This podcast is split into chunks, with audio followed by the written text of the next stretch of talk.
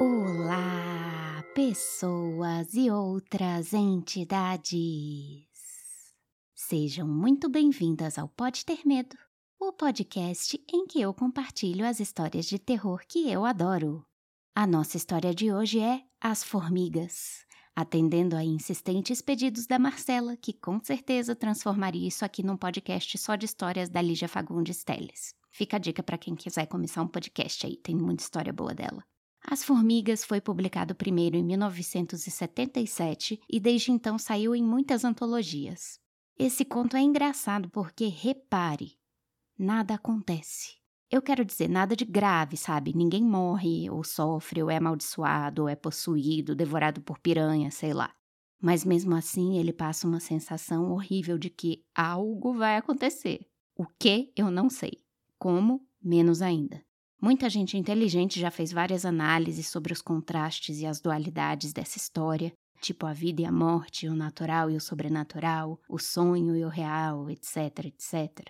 E relendo a história para ler aqui, eu notei um detalhe muito interessante, mas depois eu falo para não influenciar a experiência de vocês.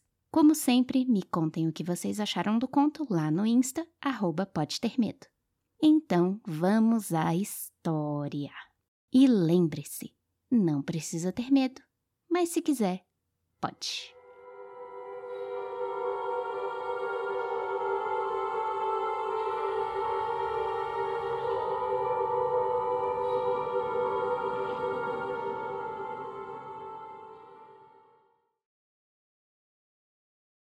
As formigas.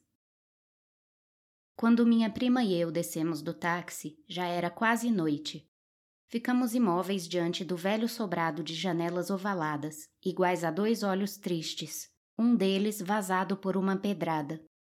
Descansei a mala no chão e apertei o braço da prima. É sinistro.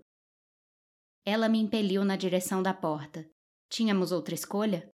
Nenhuma pensão nas redondezas oferecia um preço melhor a duas pobres estudantes, com liberdade de usar o fogareiro no quarto. A dona nos avisara por telefone que podíamos fazer refeições ligeiras, com a condição de não provocar incêndio. Subimos a escada velhíssima, cheirando a creolina. Pelo menos não vi sinal de barata, disse minha prima. A dona era uma velha balofa, de peruca mais negra do que a asa da graúna. Vestia um desbotado pijama de seda japonesa e tinha as unhas aduncas recobertas por uma crosta de esmalte vermelho escuro, descascado nas pontas encardidas. Acendeu um charutinho. É você que estuda medicina? perguntou, soprando a fumaça na minha direção. Estudo direito, medicina é ela. A mulher nos examinou com indiferença. Devia estar pensando em outra coisa quando soltou uma baforada tão densa que precisei desviar a cara. A saleta era escura, atulhada de móveis velhos, desparelhados. No sofá de palhinha furada no assento, duas almofadas que pareciam ter sido feitas com os restos de um antigo vestido, os bordados salpicados de vidrilho. Vou mostrar o quarto, fica no sótão, disse ela, em meio a um acesso de tosse. Fez um sinal para que a seguíssemos. O inquilino antes de vocês também estudava medicina. Tinha um caixotinho de ossos que esqueceu aqui, estava sempre mexendo neles. Minha prima voltou-se. Um caixote de ossos? A mulher não respondeu, concentrada no esforço de subir a estreita escada de caracol que ia dar no quarto. Acendeu a luz. O quarto não podia ser menor, com o teto em declive tão acentuado que nesse trecho teríamos que entrar de gatinhas. Duas camas, dois armários e uma cadeira de palhinha pintada de dourado. No ângulo onde o teto quase se encontrava com o assoalho, estava um caixotinho coberto com um pedaço de plástico. Minha prima largou a mala e, pondo-se de joelhos, puxou o caixotinho pela alça de corda. Levantou o plástico. Parecia fascinada. Mas que ossos tão miudinhos! São de criança? Ele disse que eram de adulto, de um anão. De um anão? É mesmo, a gente vê que já estão formados. Mas que maravilha! É raro a beça esqueleto de anão. E tão limpo, olha aí! Admirou-se ela. Trouxe na ponta dos dedos um pequeno crânio de uma brancura de cal. Tão perfeito, todos os dentinhos. Eu ia jogar tudo no lixo, mas se você se interessa, pode ficar com ele. O banheiro é aqui ao lado. Só vocês aqui vão usar. Tenho o meu lá embaixo. Banho quente extra. Telefone também. Café das sete às nove, deixo a mesa posta na cozinha com a garrafa térmica. Fechem bem a garrafa. Recomendou coçando a cabeça. A peruca se deslocou ligeiramente. Soltou uma baforada final. Não deixem a porta aberta, senão meu gato foge. Ficamos nos olhando e rindo enquanto ouvíamos o barulho dos seus chinelos de salto na escada e a tosse encatarrada. Esvaziei a mala, dependurei a blusa amarrotada num cabide que enfiei no vão da veneziana, prendi na parede com durex uma gravura de Grassman e sentei meu urso de pelúcia em cima do travesseiro. Fiquei vendo minha prima subir na cadeira, desatarrachar a lâmpada fraquíssima que pendia de um fio solitário no meio do teto e, no lugar, atarrachar uma lâmpada de duzentas velas que tirou da sacola. O quarto ficou mais alegre. Em compensação, agora a gente podia ver que a roupa de cama não era tão alva assim. Alva era a pequena tíbia que ela tirou de dentro do caixotinho. Examinou-a. Tirou uma vértebra e olhou pelo buraco tão reduzido como o aro de um anel. Guardou-as com a delicadeza com que se amontoam ovos numa caixa. Um anão!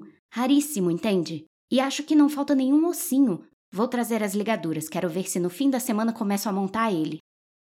Abrimos uma lata de sardinha que comemos com pão. Minha prima tinha sempre alguma lata escondida. Costumava estudar até a madrugada e depois fazia sua ceia. Quando acabou o pão, abriu um pacote de bolacha Maria. De onde vem esse cheiro? Perguntei farejando. Fui até o caixotinho, voltei, cheirei o assoalho. Você não está sentindo um cheiro meio ardido? É de bolor. A casa inteira cheira assim, ela disse, e puxou o caixotinho para debaixo da cama. No sonho, um anão louro de colete xadrez e cabelo repartido no meio entrou no quarto fumando charuto. Sentou-se na cama da minha prima, cruzou as perninhas e ali ficou muito sério vendo-a dormir. Eu quis gritar: tem um anão no quarto! Mas acordei antes. A luz estava acesa. Ajoelhada no chão, ainda vestida, minha prima olhava fixamente algum ponto do assoalho. Que é que você está fazendo aí? perguntei. Essas formigas apareceram de repente, já enturmadas, tão decididas, está vendo? Levantei e dei com as formigas pequenas e ruivas que entravam em trilha espessa pela fresta debaixo da porta atravessavam o quarto, subiam pela parede do caixotinho de ossos e desembocavam lá dentro, disciplinadas como um exército em marcha exemplar. São milhares, nunca vi tanta formiga assim. E não tem trilha de volta, só de ida. Estranhei. Só de ida. Contei-lhe meu pesadelo com o anão sentado em sua cama. Está debaixo dela, disse minha prima, e puxou para fora o caixotinho. Levantou o plástico. Preto de formiga, me dá o vidro de álcool. Deve ter sobrado alguma coisa aí nesses ossos e elas descobriram. Formiga descobre tudo. Se eu fosse você, levava isso lá para fora. Mas os ossos estão completamente limpos, eu já disse. Não ficou nem um fiapo de cartilagem, limpíssimos. Queria saber o que essas bandidas vêm fuçar aqui. Respingou fartamente o álcool em todo o caixote. Em seguida, calçou os sapatos e, como uma equilibrista andando no fio de arame, foi pisando firme, um pé diante do outro na trilha de formigas. Foi e voltou duas vezes. Apagou o cigarro, puxou a cadeira e ficou olhando dentro do caixotinho. Esquisito, muito esquisito. O quê? Me lembro que botei o crânio em cima da pilha. Me lembro que até calcei ele com as omoplatas para não rolar. E agora ele está aí no chão do caixote, com uma omoplata de cada lado. Por acaso você mexeu aqui? Deus me livre, tenho nojo de osso, ainda mais já não. Ela cobriu o caixotinho com o plástico, empurrou-o com o pé e levou o fogareiro para a mesa. Era a hora do seu chá. No chão, a trilha de formigas mortas era agora uma fita escura que encolheu. Uma formiguinha que escapou da matança passou perto do meu pé. Já ia esmagá-la quando vi que levava as mãos à cabeça, como uma pessoa desesperada. Deixei-a sumir numa fresta do assoalho. Voltei a sonhar aflitivamente, mas dessa vez foi o antigo pesadelo com os exames, o professor fazendo uma pergunta atrás da outra e eu muda diante do único ponto que não tinha estudado. Às seis horas, o despertador disparou veementemente. Travei a campainha. Minha prima dormia com a cabeça coberta. No banheiro, olhei com atenção para as paredes, para o chão de cimento, à procura delas. Não vi nenhuma. Voltei pisando na ponta dos pés e então entreabri as folhas da veneziana. O cheiro suspeito da noite tinha desaparecido. Olhei para o chão. Desaparecera também a trilha do exército massacrado. Espiei debaixo da cama e não vi o menor movimento de formigas no caixotinho coberto. Quando cheguei por volta das sete da noite, minha prima já estava no quarto. Achei-a tão abatida que carreguei no sal da omelete. Tinha a pressão baixa. Comemos num silêncio voraz. Então me lembrei. E as formigas? Até agora nenhuma. Você varreu as mortas? Ela ficou me olhando. Não varri nada, estava exausta. Não foi você que varreu? Eu? Quando acordei não tinha nem sinal de formiga nesse chão. Estava certa que antes de deitar você juntou tudo. Mas então quem? Ela apertou os olhos estrábicos. Ficava estrábica quando se preocupava. Muito esquisito mesmo. Esquisitíssimo. Fui buscar o tablete de chocolate e perto da porta senti de novo o cheiro. Mas seria bolor? Não me parecia um cheiro assim inocente. Quis chamar a atenção da minha prima para esse aspecto, mas ela estava tão deprimida que achei melhor ficar quieta. Espargi água de colônia flor de maçã por todo o quarto, e se ele cheirasse como um pomar?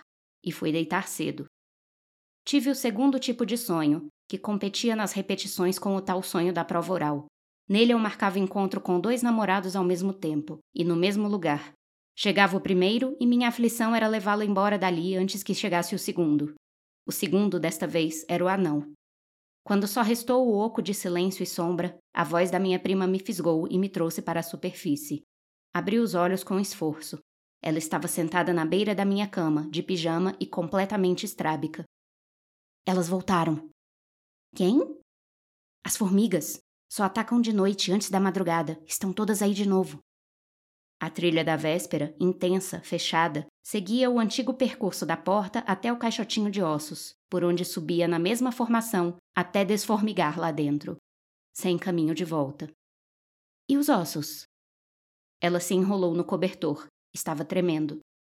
Aí é que está o mistério. Aconteceu uma coisa, não entendo mais nada. Acordei para fazer pipi, devia ser umas três horas.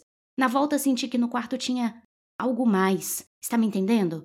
Olhei para o chão e vi a fila dura de formigas, você se lembra? Não tinha nenhuma quando chegamos. Fui ver o caixotinho, todas se trançando lá dentro, lógico, mas não foi isso que quase me fez cair para trás. Tem uma coisa mais grave. É que os ossos estão mesmo mudando de posição. Eu já desconfiava, mas agora estou certa. Pouco a pouco, eles estão. estão se organizando. Como se organizando? Ela ficou pensativa. Comecei a tremer de frio. Peguei uma ponta do seu cobertor. Cobri meu urso com o lençol. Você lembra o crânio entre as omoplatas? Não deixei ele assim. Agora é a coluna vertebral que já está quase formada, uma vértebra atrás da outra, cada ossinho tomando seu lugar. Alguém do ramo está montando o esqueleto. Mais um pouco e. Venha ver. Credo, não quero ver nada. Estão colando o anão, é isso? Ficamos olhando a trilha rapidíssima, tão apertada que nela não caberia sequer um grão de poeira. Pulei-a com o maior cuidado quando fui esquentar o chá. Uma formiguinha desgarrada, a mesma daquela noite, sacudia a cabeça entre as mãos. Comecei a rir, e tanto que se o chão não estivesse ocupado, rolaria por ali de tanto rir. Dormimos juntas na minha cama.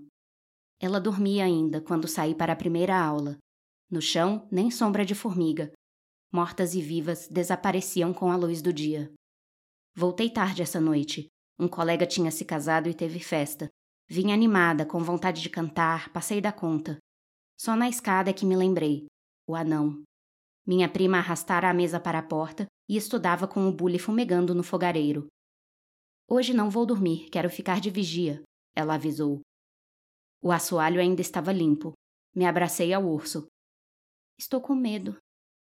Ela foi buscar uma pílula para atenuar minha ressaca. Me fez engolir a pílula com um gole de chá e ajudou a me despir.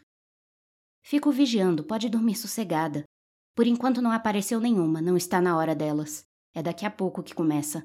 Examinei com a lupa debaixo da porta. Sabe que não consigo descobrir de onde brotam? Tombei na cama, acho que nem respondi. No topo da escada, o anão me agarrou pelos pulsos e rodopiou comigo até o quarto. Acorda, acorda! Demorei para reconhecer minha prima, que me segurava pelos cotovelos. Estava lívida e vesga. Voltaram, ela disse. Apertei entre as mãos a cabeça dolorida. Estão aí? Ela falava num tom miúdo, como se uma formiguinha falasse com sua voz. Acabei dormindo em cima da mesa, estava exausta. Quando acordei, a trilha já estava em plena movimentação, então fui ver o caixotinho. Aconteceu o que eu esperava. O que foi? Fala depressa, o que foi? Ela firmou o olhar oblíquo no caixotinho debaixo da cama. Estão mesmo montando ele. E rapidamente, entende? O esqueleto já está inteiro, só falta o fêmur. E os ossinhos da mão esquerda. Fazem isso num instante. Vamos embora daqui. Você está falando sério? Vamos embora, já arrumei as malas. A mesa estava limpa e vazios os armários escancarados. Mas sair assim de madrugada? Podemos sair assim? Imediatamente. Melhor não esperar que a bruxa acorde. Vamos, levanta. E para onde a gente vai? Não interessa, depois a gente vê. Vamos, vista isto. Temos que sair antes que o anão fique pronto. Olhei de longe a trilha. Nunca elas me pareceram tão rápidas. Calcei os sapatos, descolei a gravura da parede, enfiei o urso no bolso da japona e fomos arrastando as malas pelas escadas. Mais intenso o cheiro que vinha do quarto. Deixamos a porta aberta. Foi o gato que miou comprido ou foi um grito? No céu, as últimas estrelas já empalideciam. Quando encarei a casa, só a janela vazada nos via. O outro olho era penumbra. E este foi As Formigas. Agora o detalhe que eu percebi relendo o conto. Notem que a narradora, que também é a protagonista, em nenhum momento vê algo sobrenatural. A prima dela que estuda medicina é uma pessoa muito prática, muito focada. Ela é a pessoa com quem você quer estar em caso de fenômenos estranhos. Inclusive é a prima que tem a iniciativa de fugir da pensão em vez de ficar para ver o que vai acontecer. É um raro caso de personagem que pica mula antes de dar ruim numa história de terror, o que já me torna uma admiradora dessa menina. Mas notem que ela sempre conta para a protagonista o que está rolando com as formigas. A narradora não vê nada que possa ser considerado estranho. Ela vê as formigas entrando na caixa dos ossos, mas é só isso. Ela não vê as formigas montando o esqueleto. Ela não vê os ossos se organizando. Ela ouve a prima contar que é isso que está acontecendo. Ela confia na prima. Eu não sei o que isso significa, mas eu achei curioso. É só isso mesmo, uma curiosidade aí de brinde para vocês. Então é isso. Espero que tenham gostado e até a próxima história.